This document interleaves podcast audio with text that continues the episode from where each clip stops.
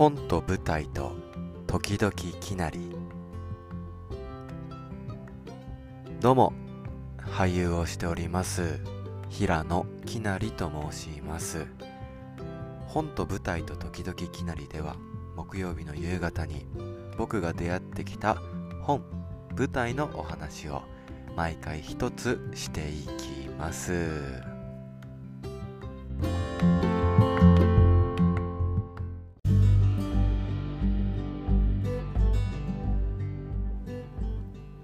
シャープ26の放送でございます。いかがお過ごしでしたでしょうか？寒すぎですね。先週僕体調が絶不調だっていう話をしたと思うんですけど少しずつ回復してきましてようやくコンディションが戻ってきたなっていう感じですかね。えがったえがった。いや舞台が終わって2週間くらいかかっちゃったかななんかね。もういよいよ本格的に寒くなってきたので残りね1年気をつけて過ごしたいなと思います。さてさて。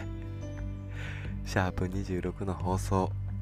今日取り上げる作品は茨城のり子さんの本「詩の心を読む」です。こちらは岩波ジュニア新書から出版されている新書でございますね。茨城のり子さんといえば日本を代表する詩人ですね。説明するまでもないと思いますが私が一番綺麗だった時という詩が、まあ、特に有名なのかなと思います。国語の教科書とかにも載っていたんじゃないのかな。そんな茨城のり子さんが書かれた新書でございますね。詩の心を読む。どうしてこの本を選んだかというと先週ねとあるワークショップに参加させてもらったんですけどそこで詩の話になったんですよ。なんか好きな詩人っている？っていう感じになって。で僕がとっさに言ったのがこの茨城のり子さんだったんですね。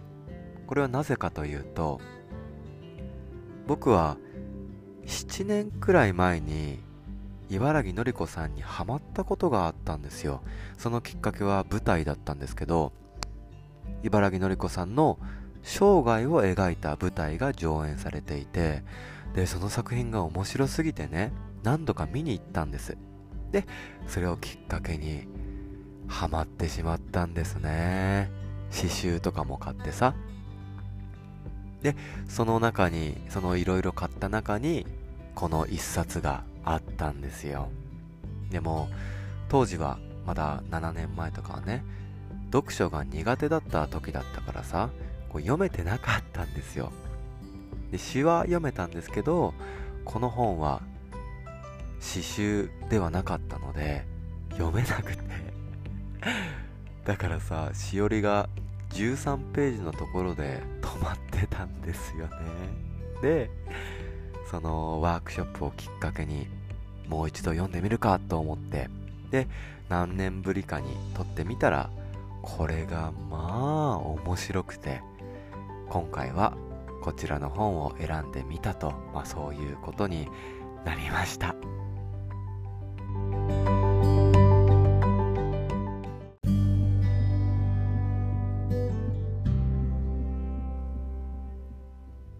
茨城のり子さんの詩の心を読む。一体どんな本なのか。一言で言うと茨城のり子さんによる詩の読み方入門なんですよ。なんか詩とかポエムって聞くとどんなイメージを持っていますかね。僕は詩って聞くと言葉を使った芸術っていう印象があったんですね。小説とか絵本のような連続的な物語があるわけではなくてもっと断片的な言葉たちみたいななんかそういうイメージの言葉の芸術というか。だからこうある種絵画を見るような難しさもあるなっていうふうに思っていたんです。でもねこの本では茨城さんが詩の引用をしながらその詩にはどんな思いが込められているのか。茨城さんの視点でその詩の魅力を語るという感じで進んでいくんですね。だからこう読んでてあなるほどとかそんなところを味わうんだっていう驚きや発見があってとっても分かりやすくて面白いんですよ。ああ知ってこうやって楽しむんだこうやって読めばいいんだっていうねこう詩との距離が近づく本だなと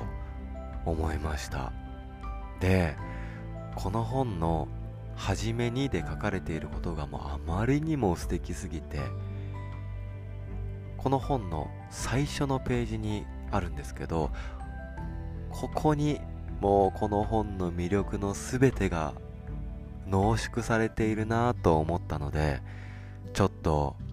読んでみますね。はじめにいい詩には人の心を解き放ってくれる力があります。いい詩はまた生きとし生ける者への愛おしみの感情を優しく誘い出してもくれます。どこの国でも詩はその国の言葉の花々です。私は長い間詩を書いてきました。人の詩もたくさん読んできました。そんな歳月の中で心の底深くに沈み福育とした好奇を保ち私を幾重にも豊かにし続けてくれた潮出てこいと呪文をかけますと真っ先に浮かび上がってきたのがこの本で触れた詩たちなのです。というね。こんな素敵な始めになんですよ。読みたくなるでしょ？う 詩人が詩を解説してくれるっていう贅沢な本なんですよ。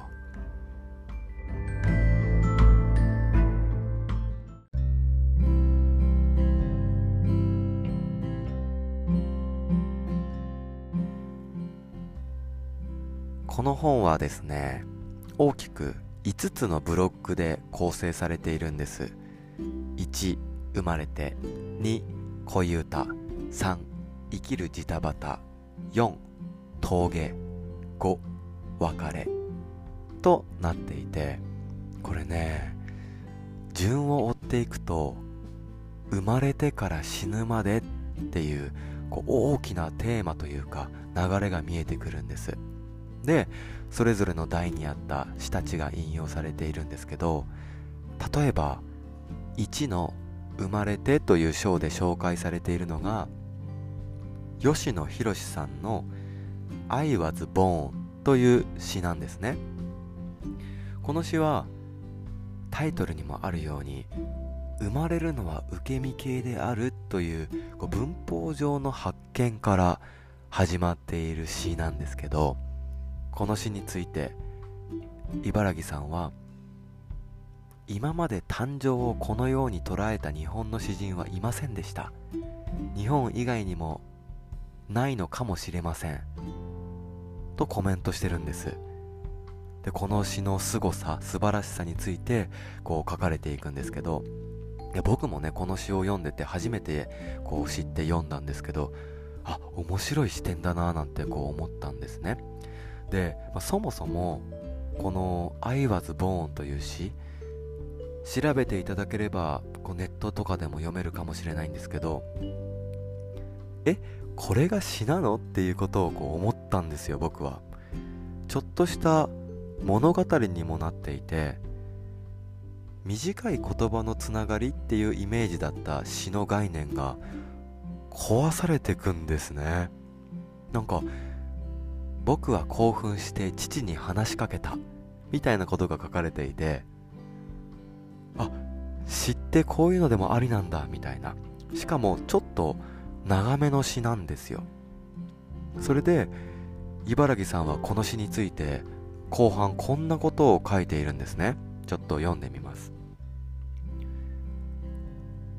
受け身系で与えられた性を今度ははっきり自分の性として引き受け主体的に把握しなければならないのです。考えてみれば辻褄の合わないかなり難解なことを人々はやってのけているわけでした。とねなんか勇気出ませんか？もちろん「I was born」の詩そのものが素敵なのもあるんですけどこの詩に添える茨城さんの言葉がさらに詩の世界を豊かにしてくれるというかね。受け取った詩に深く潜り込むというかうんなんか読み方を教えてくれるというか詩に救われたり背中を押される意味がこうより鮮明に見えてくるようになるんですよ、まあ、こんな感じで30人くらいの詩人たちの詩たちをこう引用しながら生まれてから別れまでこう進んでいくんですね。恋の詩にキュンキュンしたり生きることへの悩みについて書かれていたりあとは人生の折り返し地点を迎えた詩があったりとねもうバリエーションが本当に豊富だから絶対に自分の好きな詩が見つかると思います。でもしかしたらねこの本の読み方として最初に引用されている詩だけを全部読んでみてでなんか自分の中での当てというか気になる詩を見つけてそこから茨城さんの解説というか思いを読んでみるっていうなんかそんな順番で読んでもいいのかもしれないなと思ったりもしました。こう最初からページを読み進めなくても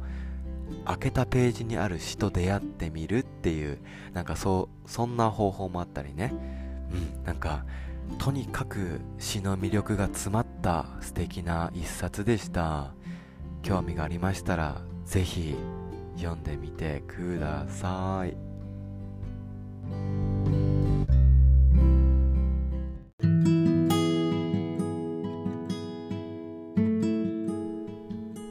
はい。ということでエンディングでございます。最近、まあ、やっと読書が好きになっていろいろな本を読めるようになってきたんですけどそもそも僕は文字が読めない人間だったので強いコンプレックスを抱いていたんですよね。だからこう詩の世界がすごく好きになったと思うんです。だって文字が少ないじゃないですか。金子みすずさんの「私と小鳥と鈴と」とかね。僕みたいな人間でもちゃんと読めるのにそこにはものすごく芳醇な世界が広がってるというかね、まあ、だからこう結構前というか7年前8年前なのかな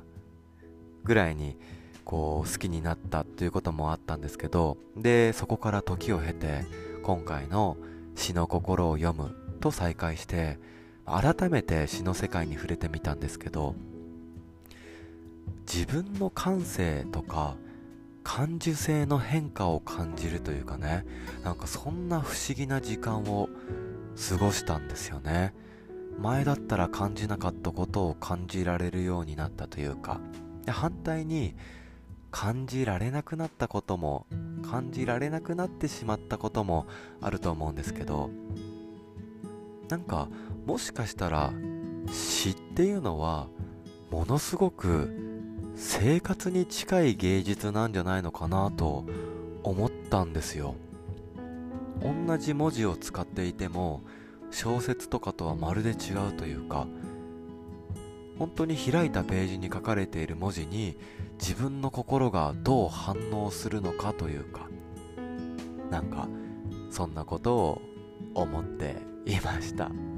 はい。でこの本さ著者である茨城のり子さんの詩が一つも出てこないんですよ。これがまた茨城さんのお人柄なんだろうなと思うんですけどこの本を読んでから茨城さんの詩集を読んでみたらさらに深い世界まで見えてきたというかああ僕やっぱり茨城さんの詩が好きなんだなと思いましたとさ。というわけで今日は茨城のりこさんの本「詩の心を読む」のお話をさせていただきました。この放送の感想はメールフォームよりお待ちしております。来週は今年最後の放送にしようかなと思います。この冬に読みたい本の話ができたらなと思っております。来週もぜひ聞いてください。最後まで聞いてくださりありがとうございました。平野きなりでした。じゃあまた。